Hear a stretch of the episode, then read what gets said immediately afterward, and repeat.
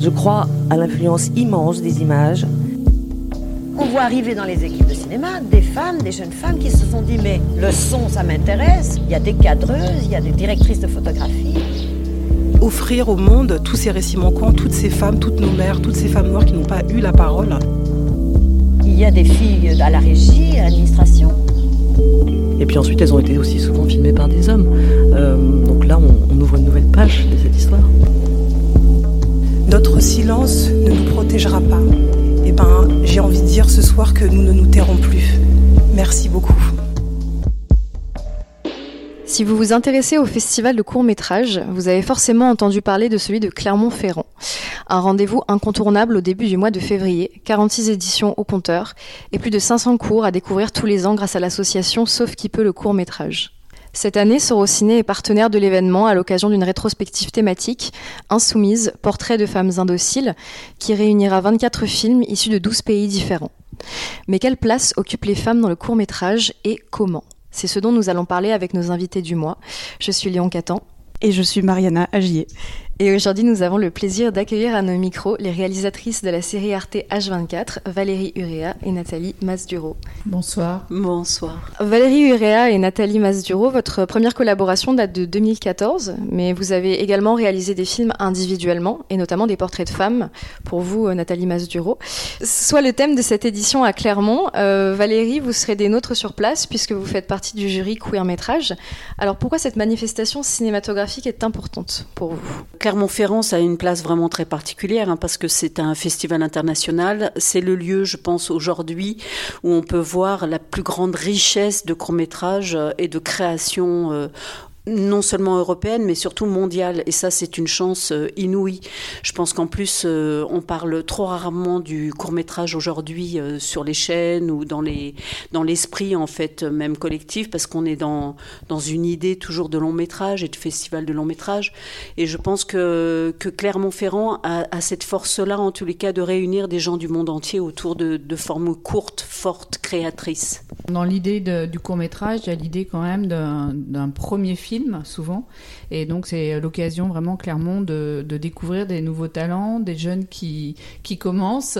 Et puis dans le court métrage, il y a quand même l'idée euh, souvent d'une liberté qu'on perd aussi un petit peu des fois dans les longs métrages parce que euh, l'économique euh, prévaut et, et pèse lourd. Euh, pour rebondir avec ce que dit Nathalie, c'est ça. Souvent on, on, considère le court métrage comme un premier coup d'essai, alors que ça peut être en effet un premier coup de maître. Moi, je me souviens très bien d'avoir découvert Jane Campion à travers ses premiers courts métrages et d'avoir été euh, complètement subjuguée par euh, un vocabulaire, un regard, par quelque chose de nouveau. Donc, je pense que tout d'un coup, c'est un, un objet en fait que tout le monde peut s'approprier et sous des formes aujourd'hui évidemment que l'on peut diffuser euh, très facilement. Et justement, comme c'est un type de film qui est souvent associé voilà, au, au début, au, au, budget un petit peu plus moindre, etc., est-ce que vous pensez que c'est un, un, médium qui est plus facile à s'approprier pour des personnes qui sont minorisées, notamment des, des réalisatrices? Nathalie? Euh, oui, pour euh, des réalisatrices ou des jeunes ou des gens qui n'ont pas en effet accès à des productions très développées ou avec euh, beaucoup de budget. Je pense que voilà, avec un téléphone même, tout le monde peut euh, déjà créer créer un objet qui peut être très impactant, très fort et en effet, je pense que pour des communautés qui sont peut-être euh, qui ont moins accès à des, à des budgets importants ou à des productions euh, vraiment installées, euh, c'est vraiment le court métrage le, lieu idéal. Pour moi, le court métrage, c'est vraiment euh, un objet du désir. C'est un désir de cinéma, un désir de, s'exprimer, un désir de prendre la parole, de montrer des choses. Donc du coup, c'est ce premier désir euh, qu'on essaye de concrétiser à travers des images, à travers une narration. Donc euh, c'est vraiment un objet euh, très important et qui porte en effet souvent, qui peut porter des maladresses ou voilà, mais on essaie de passer souvent un message ou quelque chose de fort. Mais c'est c'est un geste, c'est un geste très très important dans la vie de ben, de futurs cinéastes ou de futures réalisatrices. Voilà, c'est au-delà même de, de minorités. Alors c'est vrai que du coup, euh, ça permet à, pas mal de, personnes, un panel très très large, hein, comme dit Nathalie, on peut prendre un téléphone, on peut se saisir de, de n'importe quel outil. Aujourd'hui, c'est ça qui est génial. Moi, j'ai fait une école de cinéma qui s'appelle la Fémis et on était à peu près euh, euh, moitié filles, moitié garçons. C'était à peu près équilibré.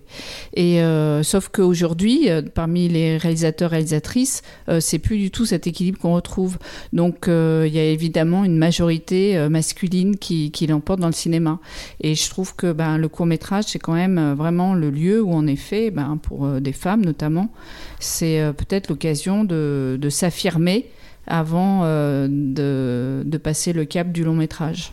Bah justement, cette, euh, cette euh, disparité entre, euh, d'une part, la proportion des femmes dans les courts-métrages et la très faible présence des femmes ensuite pour accéder à la production du, premier long-métrage, elle serait très souvent présentée justement comme un, un chiffre très fort pour symboliser cette, cette disparition des femmes dans le 7e art. Et je me dis aussi le, le court-métrage, justement, du fait de son essence même d'être, d'être court, entre, entre 3 et 30 minutes globalement, est-ce que ça permet pas aussi justement d'avoir quelque chose de plus impactant dans son discours, dans, dans la manière justement de vouloir arriver droit au but? Ah bah alors, euh, je pense que le court métrage, ça peut être tout, tout, tout, et, c'est vraiment ce qu'on désire en faire. Que ça peut être en effet une histoire euh, très ramassée, mais ça peut être juste un moment pris comme ça, euh, qui serait le début d'un long métrage peut-être, et c'est déjà arrivé d'ailleurs.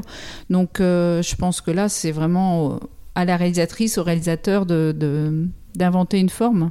Justement, euh, Valérie, vous avez cité euh, Jane Campion euh, parmi les artistes qui ont fait des courts-métrages qui vous ont marqué, mais est-ce qu'il y a comme ça d'autres, soit des réalisatrices ou en tout cas des courts-métrages avec un propos féministe, une dimension un petit peu insurgée qui vous ont marqué? Moi, je pense à des objets particuliers qui sont les, des films d'une artiste suisse qui s'appelle Pipilotiriste. C'est des vidéos d'artistes. Elles sont courtes, donc on peut peut-être dire que c'est des courts-métrages, mais il y a une narration, beaucoup de liberté euh, et beaucoup de création aussi dans ce qu'elle fait. Moi, par exemple, c'est des choses qui m'ont euh, oui, beaucoup marqué et que j'ai vraiment adoré. Moi, c'est difficile de dire là parce que c'est vrai qu'on on- mes souvenirs, malheureusement, enfin, j'ai ce souvenir du film de Jane Campion parce que ça a marqué et ça a été fondateur dans mon désir de faire du, cinéma. hein. Donc, euh, c'est pour ça que j'en parle. C'est la première fois où, je pense j'ai vu un objet qui n'était pas. Pour moi, le court métrage, en fait, au départ, c'était en effet. Mon premier court métrage, par exemple, je peux m'inclure là-dedans, une espèce de, coup d'essai où on fait ça avec des copains. À l'époque, moi, c'était en plus euh, de la pellicule, ça coûtait super cher. J'ai bossé un mois euh, pour pouvoir le payer. Enfin, voilà, il y a vraiment cette, question de l'économie, du partage, du collectif. On est ensemble pour faire un objet.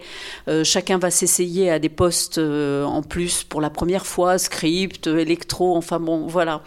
Donc c'est assez marrant parce que c'est une aventure commune, plus que du- d'une personne. Pour moi, ça a, ça a été ça. Euh, je vois aujourd'hui quand même, euh, ça se passe un peu différemment parce que les outils ont changé. Euh, et je crois que, voilà, c'était pour moi quelque chose de l'ordre de l'essai qui n'était pas toujours bien réussi. La première fois que j'ai vu ce film de Jane Campion, j'ai compris en fin de compte qu'on pouvait avoir une forme narrative, raconter une histoire dans une forme très réduite. Donc, euh, comme dit Nathalie, ça dépend vraiment de, de, son désir, de, sa, de ce qu'on veut raconter. Enfin, ça dépend vraiment des personnes. Et, et voilà, de, de ce que l'on a de cinéma en soi, je dirais, quelque part. Je ne peux pas citer tellement d'autres euh, courts-métrages qui m'ont marqué parce que j'en ai vu beaucoup. Et puis, euh, euh, c'est ça, il y a toujours une espèce de fraîcheur et de découverte que j'adore. Aujourd'hui particulièrement, en plus, on a quand même tous ces courts-métrages de, de jeunes gens qui font du, cinéma d'animation. Donc du coup, ça s'est multiplié aussi. Toutes ces formes se sont multipliées, ce qui était aussi quelque chose d'une grande invention aujourd'hui. Moi, ce que je dirais, c'est euh, un, un festival comme Clermont-Ferrand, ça appelle à la curiosité. Donc souvent, nous, c'est vrai, euh, ça nous arrive de nous croiser euh, entre nous, on va dire, euh, féministes aimant le cinéma. Donc on, se partage un peu les idées, les visions que l'on a eues de certains films. Par exemple, moi, c'est vrai que je suis très très curieuse de tout le cinéma asiatique, de ce que l'on peut créer, particulièrement de Chine ou nous, on a eu l'occasion de faire une projection à Pékin de H24, donc on, arrive mieux à, sentir, en fait, lorsqu'on rencontre un public chinois, euh, ce que l'on peut, ce que l'on peut pas. Euh, moi, je trouve ça absolument fascinant, par exemple, euh, de pouvoir découvrir dans un lieu tout ce cinéma-là. mais aussi le cinéma d'Amérique latine. Enfin voilà, ça c'est le côté, je trouve, de la curiosité absolument incroyable. Pour revenir à H24, avant de rentrer dans le vif du sujet, vous avez eu envie, euh, là, à partir de ce format de court métrage, euh, d'aller ensuite vers du long métrage Ou est-ce que c'est quelque chose qui vous intéresse plus, vous, en tant que, cinéaste, euh, comme format? Oui, alors pour nous, la question, elle a été plus de... nous, on vient du documentaire avec Valérie, et c'était ce passage vers la fiction, davantage, parce que même s'il il y avait une partie, des fois, qui pouvait être fictionnée dans, nos approches documentaires, là, c'était vraiment un passage à la fiction et c'est ça, je pense, qui nous a vraiment intéressés dans H24 et qu'on aimerait sans doute euh, amener un peu plus loin, donc peut-être vers un long métrage, sans doute vers une série plus, plus classique d'un format plus, plus long. Justement, le Festival de Clermont-Ferrand montrera au début de chaque programme un épisode de la série H24, 24 heures dans la vie d'une femme, que vous avez créée. Elle a fait euh, beaucoup de bruit lors de sa sortie en 2021 et le concept est euh, assez astucieux. Donc, il y a 24 courts-métrages qui n'excèdent pas les 5 minutes, écrits par 24 autrices et tournés avec 24 actrices. Un casting 5 étoiles d'ailleurs, il faut le dire. On peut citer euh, Lola Lafont, Diane Kruger, Ariane Labette, Kautar Adimi, Chloé Delhomme. La liste est longue. Chaque épisode se déroule une heure précise et toutes les formes de violence patriarcale sont représentées au fil de la série, euh, de ces manifestations les plus spectaculaires au sexisme le plus insidieux. Est-ce que euh, vous pouvez rapidement nous raconter la jeunesse du projet? Oui, un jour. Euh, un jour, on écoutait la radio. c'était pas un podcast, mais c'était vraiment en direct. Et ce qu'on a entendu nous a vraiment révolté. C'était l'histoire d'une femme qui avait été défenestrée par son compagnon qui était du coup euh, tétraplégique et euh, l'assurance refusait de l'indemniser au titre qu'elle était euh, à leurs yeux responsable de ce qui lui était arrivé. Et là franchement c'était c'était au-delà de tout. On s'est dit avec Valérie, on peut pas continuer à entendre ce genre d'histoire jour après jour et ne rien faire. On a des outils, on a voilà accès à des caméras, on a euh, accès à, un crayon et écrire un scénario, c'est possible et il faut vraiment, il faut, faut faire quelque chose. Donc il y avait euh, dès le départ euh, l'esprit de faire quelque chose de militant. Ça nous semblait vraiment essentiel. Donc bah, la série est partie là vraiment de cette histoire qui était vraiment trop révoltante. Je pense qu'en plus, euh, à partir de ces histoires, donc on avait envie de faire quelque chose de militant, mais de la ramasser en un manifeste, c'est-à-dire de pouvoir réunir euh, avec cette idée que seul on ne peut rien faire, mais que collectivement on peut faire beaucoup.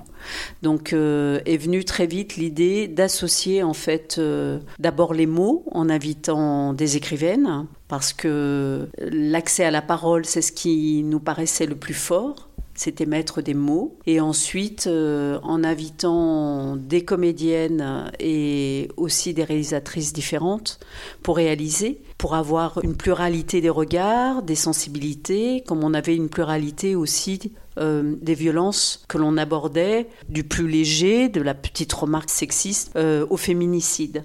Donc euh, l'idée de ce manifeste féministe sous une forme très courte nous est apparu vraiment un concept très très fort et on a réussi grâce au talent et à l'écoute, à la participation de toutes ces femmes extraordinaires. Il y a 66 femmes qui ont participé au projet. On a pu réaliser, non pas seul, mais à 66 personnes ce projet. Et la forme courte, elle, c'est vraiment un choix un choix euh, de notre part parce qu'on a voulu euh, que ça corresponde à peu près au temps euh, que ces histoires euh, euh, passent à la radio ou le temps de lecture de ces histoires qu'on appelle à tort des faits divers. Et donc on s'est dit qu'on voulait rassembler dans ce même temps de lecture les scénarios et, les films. Et on avait aussi l'idée que bah, ce seraient des films plus faciles à partager sous cette forme courte. Moi j'aimerais juste ajouter aussi le fait qu'on vient du documentaire, que pour nous on aurait pu tout à fait se dire allons on va faire 24 euh, modules documentaires en allant interviewer 24 témoignages. Euh, on avait, avec Nathalie, réalisé un film en Iran. On avait rencontré des artistes iraniennes qui, euh, sous le régime, ne pouvait pas dire tout ce qu'elle désirait, donc faisait appel à ce moment-là à la métaphore pour pouvoir exprimer en fait l'oppression sous laquelle elle, elle, vivait. Donc du coup, c'est vrai qu'on a beaucoup beaucoup appris auprès de ces femmes et cette idée de d'utiliser la fiction, d'utiliser la, la métaphore dans les réalisations nous est apparue vraiment très très vite comme, comme un outil vraiment fort aussi, un moyen d'expression. Oui, puis je pense que la fiction nous permettait de dépasser euh, l'histoire singulière. Ça devenait un peu l'histoire de nous toutes. Hier, j'avais un nouveau truc, réceptionniste. Loin, mais bien payé. Ils me disent que je commence à 8h.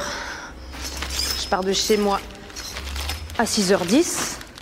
J'arrive à 7h45. Je passe l'uniforme. Après, elle m'explique que je vais accompagner les clients jusqu'aux salles de réunion et au bureau. Oh, là là là là là là là là mais qu'est-ce que c'est que ces chaussures? Bah moi je réponds euh, des derbies. À ce moment-là, un mec en costume arrive et il dit un problème, Jeanne? Jeanne. Euh, elle dit elle est à plat. Lui, elle est nouvelle? Oui, nouvelle. Et elle est à plat, ouais. Et elle porte des. Euh, c'est quoi le mot Des derbies, je dis. Elle a qu'à aller s'acheter une paire, dit l'homme, comme si j'étais pas là. Il y a un magasin au coin de la rue. Et prenez pas des talons de 5. Il dit, c'est ridicule. Prenez des talons de 8 ou 10. Je regarde le mec. C'est mocassin. J'explique que je peux pas marcher en talons. Ça me cisaille, je me tords la cheville et descends des escaliers. Euh, impossible, tu connais. tu m'as déjà vu. Il me dit que j'y mets de la mauvaise volonté. Il me parle de, questions de standing, qu'on attend des choses de cette entreprise, que les clients attendent certaines choses et les talons en font partie. Oui. Hein? Les clients viennent ici parce qu'ils pensent non, parce qu'ils savent qu'il va leur arriver deux choses à l'intérieur de ce bâtiment. Ils verront des réceptionnistes en talons hauts et discuteront avec des conseillers talentueux.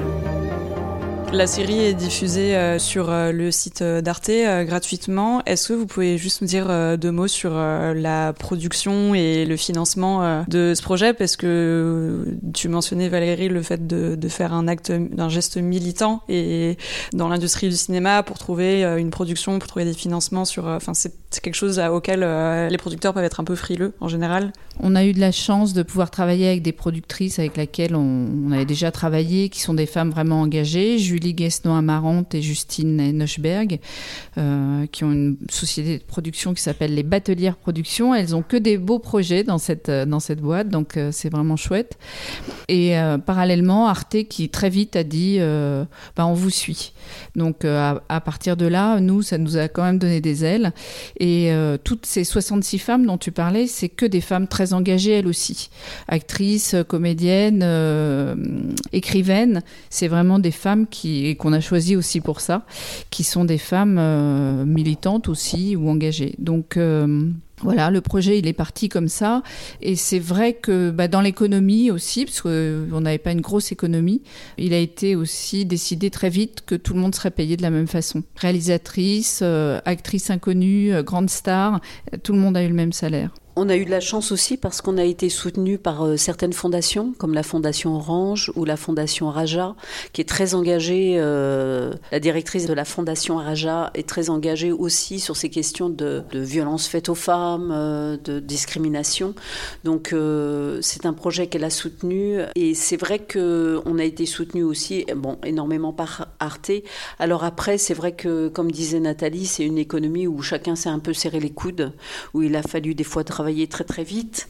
Euh, mais c'était important parce que une chose que j'aimerais ajouter, c'est lorsqu'on a décidé de faire un H24, c'était aussi en réaction par rapport à ce qui se passait dans le monde du cinéma. C'est-à-dire que c'était après euh, la cérémonie des Césars avec Adèle Haenel qui s'était levée, qui avait quitté la salle, et puis le peu de réaction derrière euh, du cinéma français. Ensemble, on voulait aussi un petit peu réagir à ça. C'est pour ça qu'on a impliqué tout de suite euh, ces comédiennes qui ont dit oui, qui ont répondu parce qu'elles avaient aussi un moyen là de pouvoir exprimer de façon claire leur engagement. Donc ça a créé depuis des liens, puisqu'on est toujours en relation avec certaines comédiennes ou écrivaine. Et c'est vrai que ça crée des liens forts. Je pense que ça a créé euh, un réseau de solidarité. Oui, un peu, ouais. Et justement, euh, pourquoi est-ce que c'était important pour vous de, de ne s'entourer euh, que de femmes pour, pour faire ce projet en particulier? Nathalie? Bah, Pour une fois qu'on pouvait choisir, on n'a pas hésité parce que là, c'était vraiment donné. Enfin, c'était pour nous le but, c'était quand même de faire entendre la voix de ces femmes qu'on n'entend pas souvent. Donc c'est aussi pour ça qu'on a été chercher des grandes écrivaines parce qu'on s'est dit elles vont leur donner une voix magnifique à ces femmes en écrivant tous ces monologues. Et donc évidemment pour pour donner voix à ces femmes, euh, bah, il fallait que ce soit quand même plutôt d'autres femmes qui, le fassent. Maintenant, on a quand même eu des, hommes qui ont travaillé sur la série, notamment notre chef-op, Philippe Guibert, qu'on aime beaucoup, et on n'avait pas l'intention de se priver de son talent. Euh. Et suite à la diffusion de la série, H24 a notamment été euh, décliné en livre. il a aussi été projeté dans divers circuits de diffusion, que ce soit au théâtre, au cinéma. vous mentionnez aussi en Chine ou au Festival d'Avignon sur l'édition de l'année dernière. Comment est-ce que c'est passé pour vous le parcours de, cette série depuis sa diffusion? Est-ce que vous avez pu échanger euh, à, ce propos avec le public euh? Alors c'était toute une aventure et c'est une, aventure qu'on a adorée en fait euh, à la sortie. D'abord, Arte a été très engagé sur la sortie. Donc ils nous ont organisé des projections partout en France. Ils ont été très à l'écoute.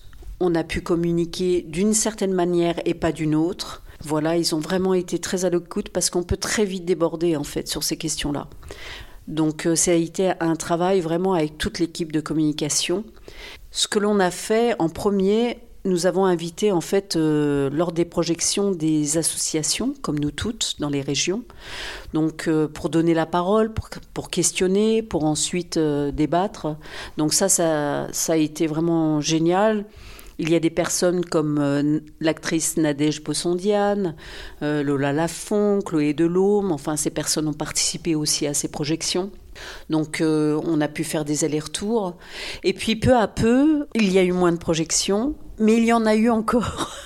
C'est-à-dire qu'ensuite, ça a été des demandes de projection, des demandes de théâtre, des demandes, par exemple, le MeToo Théâtre parce qu'il y avait eu un problème à ce moment-là avec euh, un metteur en scène qui avait eu des violences faites aux femmes à Lyon, euh, ça, euh, des, associations, des directions. Bah, nous, on a été contente aussi de voir, et c'était notre objectif, que H24 pouvait être aussi un outil un outil même dans les écoles. On l'a présenté dans différentes écoles, en prison. Il a été aussi projeté dans des prisons. il y a des demandes de commissariat pour voilà, mais c'est pour ouvrir la discussion. Et c'est ce qui intéressant d'ailleurs, c'est que certains épisodes, on nous demande alors parce que c'est une petite réflexion sexiste, ça aussi c'est un problème. Bon, et c'est voilà, ça permet de d'ouvrir la discussion et cette dimension d'outils, bah, nous on la revendique vraiment et on en est assez assez fiers. Oui, je trouve que ça souligne bien le fait que c'est profondément ancré dans le réel. Et justement, je voulais revenir sur, euh, sur le fait que vous êtes euh, documentariste à l'origine. Dans H24, euh, justement, il y a cette dimension très, très intérieure, en fait, où on va se retrouver en, partage complet des émotions de, de l'héroïne, de ses pensées, de, de, ses fantasmes aussi parfois. Et en même temps, c'est très encapsulé dans un endroit précis, à un moment précis. Je me demandais comment est-ce que ce bagage dans le documentaire a influencé en fait euh, cette manière de s'emparer de la fiction Je pense euh, déjà euh, dans le choix des sujets en fait. Mhm. On a passé beaucoup beaucoup de temps avec Valérie à, chercher les histoires qui seraient des supports, donc les histoires vraies, qui seraient supports à l'écriture pour les écrivaines. C'est ce qui nous a pris vraiment quasiment un an, enfin très longtemps. Donc euh, voilà, ça je pense que c'est dans ce déjà dans ce rapport-là au réel. Et ensuite, euh, je sais pas dans la réalisation euh, s'il y a des choses qui qui viennent du documentaire pour toi C'est un petit peu compliqué. Enfin, nous, on a un parcours un petit peu atypique, c'est-à-dire qu'on vient toutes les deux de deux lieux vraiment différents. Moi, je viens plus de l'image, de la mm. technique, avec une forme très peu de formation, on va dire, euh, universitaire. Nathalie vient de la FEMIS, beaucoup plus de l'écriture euh, et de la réalisation. On se nourrit, en fait, avec Nathalie, euh, depuis le début, on se nourrit toujours de peinture, de photographie, d'expérience. La photographie, par exemple, c'est, c'est quelque chose qu'on aime énormément parce que la photographie nous fait voyager. Le premier film qu'on a fait, d'ailleurs, c'était un film sur l'Afrique du Sud qui réunissait un grand nombre de travaux photographiques, dont Zanelle Mioli, euh, et qui nous décrivait au fond comment l'Afrique du Sud, une partie de l'histoire de l'Afrique du Sud, on va dire, pour faire court. Mais c'est vrai que chaque fois, on a appris euh, en fait de tous ces médias, de tous ces médiums. On fait du documentaire, mais euh, on a toujours été dans, même dans nos réalisations, à tendre vers une manière de raconter les choses qui passe aussi par la métaphore, on va dire. Ça, c'est vrai que ça, c'est quelque chose qui est important. Donc là, H24, c'est vrai, euh, c'est nourri peut-être plus de la métaphore, plus de ce que l'on a appris auprès de toutes ces personnes qu'on a pu rencontrer, de nos lectures, de la littérature, enfin de tout ça, que de, du documentaire et du réel. Donc c'était un, mélange, je pense, et une façon de regarder le monde avec un, œil beaucoup plus large et beaucoup plus vaste. Dans le rapport au réel ou euh, au documentaire, ce qu'on peut raconter peut-être, c'est l'histoire de l'épisode de Lola Lafont qui s'appelle euh, Je serai reine et qui est l'histoire, euh, on lui a proposé d'écrire sur l'histoire qui se passait à ce moment-là dans le patinage artistique où pour la première fois une femme témoignait des, des violences qu'elle avait subies. Et on lui a proposé d'écrire à partir de cette histoire, mais de tout ce que cette histoire avait déclenché aussi, comme euh, libération de la parole dans le monde sportif en général, puisqu'à la suite de la prise de parole de Sarah Bitbol, euh, cette, euh, cette patineuse, il y a des nageuses, des sportives de, de, toutes sortes qui ont témoigné à ce moment-là de, des violences qu'elles avaient subies. Et donc on a donné tout ça à Lola, qui s'en est emparée. Et en fait, l'histoire que Lola a écrite, c'est pas du tout l'histoire de Sarah Bitbol, c'est l'histoire de, euh, on pourrait dire toutes les patineuses ou toutes les sportives ou toutes les femmes. Enfin voilà. Et un jour d'ailleurs, elle a fini par nous confier que c'était euh, en pensant à une amie à elle euh, qu'elle avait écrit cette histoire. Donc voilà, on parle en partant d'un fait très précis. Qui, qui s'est passé voilà dans le réel, la fiction arrive à parler de toutes les femmes je pense qu'aujourd'hui, on a une fascination au réel. Hein, on est complètement fasciné par euh, la série euh, basée sur des faits réels, euh, la fiction fondée sur des faits réels. Enfin, voilà, il y, a vraiment une espèce de fascination aujourd'hui de ce rapport au réel, c'est-à-dire que la fiction devrait, en fin de compte, épouser d'une certaine manière notre réalité. Et si elle n'épouse pas cette réalité, on se dit qu'après tout, est-ce que c'est vrai, est-ce que c'est faux? Enfin, une espèce de, de, monde comme ça euh, que l'on construirait. Euh, voilà. Alors il y a ceux qui font, euh, qui projettent un peu dans l'avenir des récits, qui seraient plutôt de l'ordre de la du futurisme. Et puis il y a énormément aujourd'hui, on voit énormément de productions qui sont voilà sur le réel. C'est vrai que la question du réel pouvait se poser aussi sur H24, qu'on aurait pu. Euh, oui. Bah oui, c'est important aussi parce que euh, nous, on a quand même tenu à marquer à la fin, à, la fin du film, avant le générique, on a marqué à chaque fois, à chaque film, d'après un fait réel. Et ça nous semblait important parce que, euh, bah, en effet, tout ça n'est pas de la fiction. c'est à la fois à travers ce médium fictionnel, mais ce n'est pas de la fiction. C'est aussi, voilà, un fait réel, des faits réels. Et là, c'était une question intéressante parce que c'est toujours la question du regard et de comment on va recevoir le récit. Donc, euh, on s'est penché sur cette question de savoir si on mettait d'après des faits réels en début ou en fin de film. C'est-à-dire comment on va aborder, comment on va regarder, comment on va s'imprégner et tout d'un coup quel impact va avoir. C'est vrai que nous, on a fait le choix de le mettre en fin euh, de film parce qu'on voulait vraiment laisser le spectateur rentrer directement dans le récit parce qu'on avait besoin à un moment de cette plonger dans ce, ce, on va dire en plus dans cette forme très très courte, euh, qui avec une manière de ne pas vouloir impacter immédiatement sur son imaginaire, euh, en disant bon bah ça ça s'est passé, vous allez voir, on va en faire une interprétation. Donc euh, ça, je trouve que c'est des questions vraiment intéressantes parce qu'on est toujours en attente de quelque chose. H24, c'était un peu offrir des récits sans avoir attendre, c'est-à-dire que chaque épisode euh, vous permet d'ouvrir une porte et vous ne savez pas trop où vous allez aller. donc du coup, ça ça change un peu l'écoute et le regard. Dans vos autres réalisations, on note aussi le documentaire Alice Guy, l'inconnu du 7e art. Euh, vous avez aussi euh, préfacé la ressortie de son autobiographie euh, La Fée Cinéma, publiée en, republiée en 2022. Je voudrais juste lire un petit extrait de, de la préface que vous avez signée. En 1914, la revue Moving Picture World publie un long article signé Alice Guy sur la place des femmes dans le cinéma. Elle y regrette leur peu de présence dans cette industrie naissante, une discrimination qu'elle affirme liée à leur sexe. Sur une pleine page, elle explique en quoi les femmes ont plus de dispositions naturelles que les hommes pour devenir de grandes cinéastes.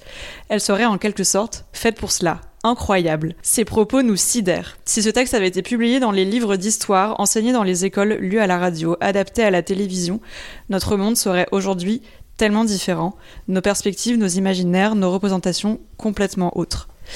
Euh, la figure d'Alice Guy euh, depuis quelques années voilà a été euh, très revalorisée. Il y a eu énormément de recherches dessus sur le fait de la réinstaurer réinstaurer sa place de, de pionnière dans le cinéma. On en est où aujourd'hui dans la revalorisation du matrimoine cinématographique? Bah, il y a encore beaucoup de boulot, moi, je dirais. euh, oui, il y a des choses maintenant qui, qui commencent à, à être reçues euh, quand même, mais, euh, mais pas tant que ça. Je pense que le combat, il, il reste à mener et ça, euh, il y a plein de femmes encore qui restent à, à découvrir, qu'on ne connaît pas, qu'on connaît mal, dont, dont le travail est quand même invisibilisé aujourd'hui. Euh, oui, quand on pense qu'encore euh, sur les sites internet euh, qui veulent revaloriser Alice Guy, les personnes se trompent de photo et mettent la photo, la photo d'une comédienne américaine qui est à la caméra. Du coup, la, la question de l'invisibilisation, elle se pose déjà là. Elle se pose déjà comment est-ce qu'on transmet. On a beau faire le travail à un moment donné, chacun dans notre coin, en fin de compte, pour remettre à jour ces personnes-là.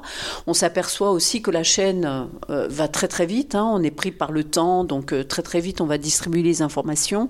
On ne va pas les vérifier et de nouveau des erreurs vont venir euh, s'immiscer au milieu des photos ou des documents qu'on qu va associer. C'est pour ça que je trouve que c'est important, par exemple que Sorociné existe ou voilà que les jeunes puissent avoir des outils autres qui sont mieux documentés, qui sont documentés un peu plus profondément, qui sont voilà. Je pense que là à ce moment-là, avec la multiplication, on va dire, non pas des petits pains, mais des sites comme le vôtre, par exemple, ou des lieux de recherche ou d'archives, d'archivage, de documentation, on pourra enfin euh, avoir des outils un peu plus sûrs et on pourra diffuser, en fait, des images aussi euh, un peu moins rapidement.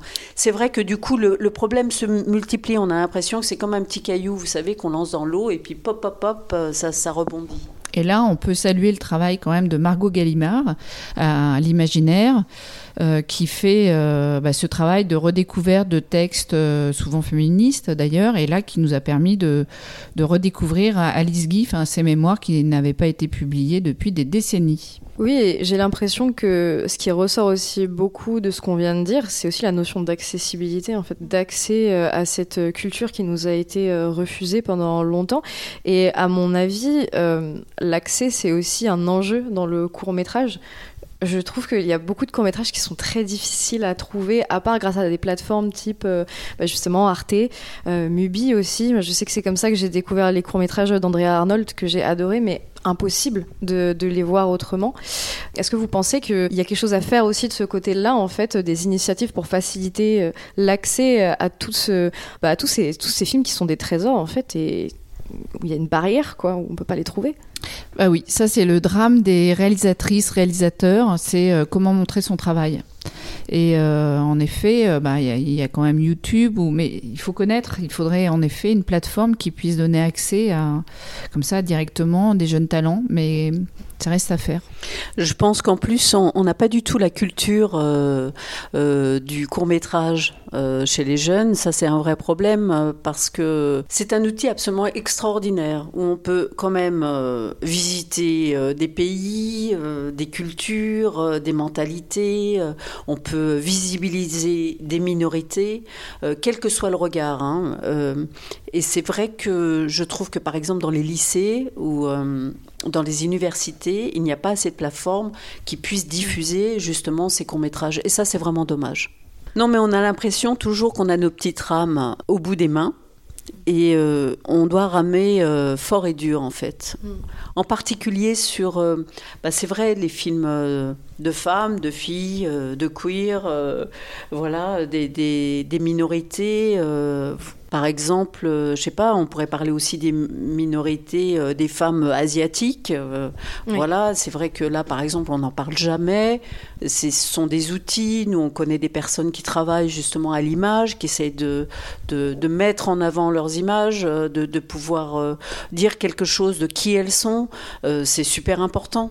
Et j'en profite pour recommander à notre public l'excellent court-métrage d'Alexis Langlois qui s'appelle Les démons de Dorothy et qui raconte euh, justement la déconvenue d'une jeune réalisatrice qui euh, a cette espèce d'univers visuel hyper marqué où en fait elle veut réaliser des films avec euh, des bikeuses lesbiennes totalement botoxées dans un univers un peu dystopique, queer, enfin voilà quoi, c'est très très imagé et qui en fait se fait constamment refuser des financements parce que ce n'est pas assez universel.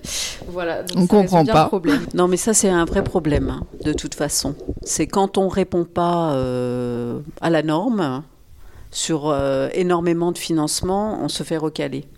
Donc euh, ça reste de toute façon le problème du, du financement en fait, c'est le nerf de la guerre.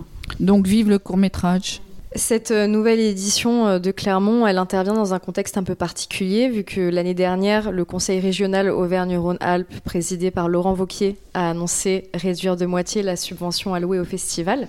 Ce n'est clairement pas anodin pour l'association Sauf qui peut le court métrage, puisqu'elle tient debout grâce aux subventions publiques à hauteur de 60%. Donc euh, moi j'ai une dernière question pour vous. Est-ce que le court métrage, il est en danger aujourd'hui? Il y aura toujours, je pense, des personnes pour en faire. Je pense qu'en plus, aujourd'hui, euh, il y a des outils qui sont hyper euh, démocratisés. Euh, on peut faire un court métrage avec son téléphone. Voilà, c'est vraiment une question de désir.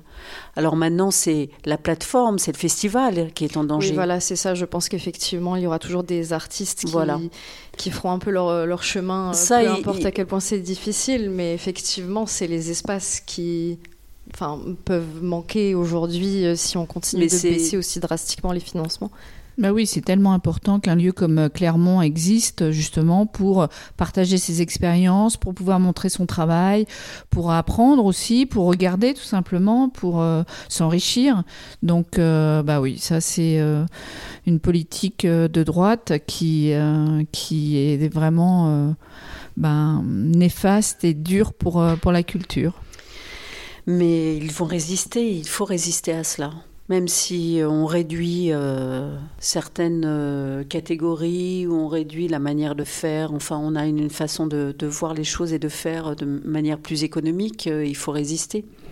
Et puis c'est notre force et c'est vrai que les artistes, voilà, ce sera difficile de les faire disparaître. Tout à fait. Et euh, d'ailleurs, j'invite nos auditoristes à apporter leur soutien à l'association Sauf qui peut le court métrage. Nous pouvons tous et toutes faire quelque chose à notre échelle pour lui prêter main forte et visibiliser leur cause.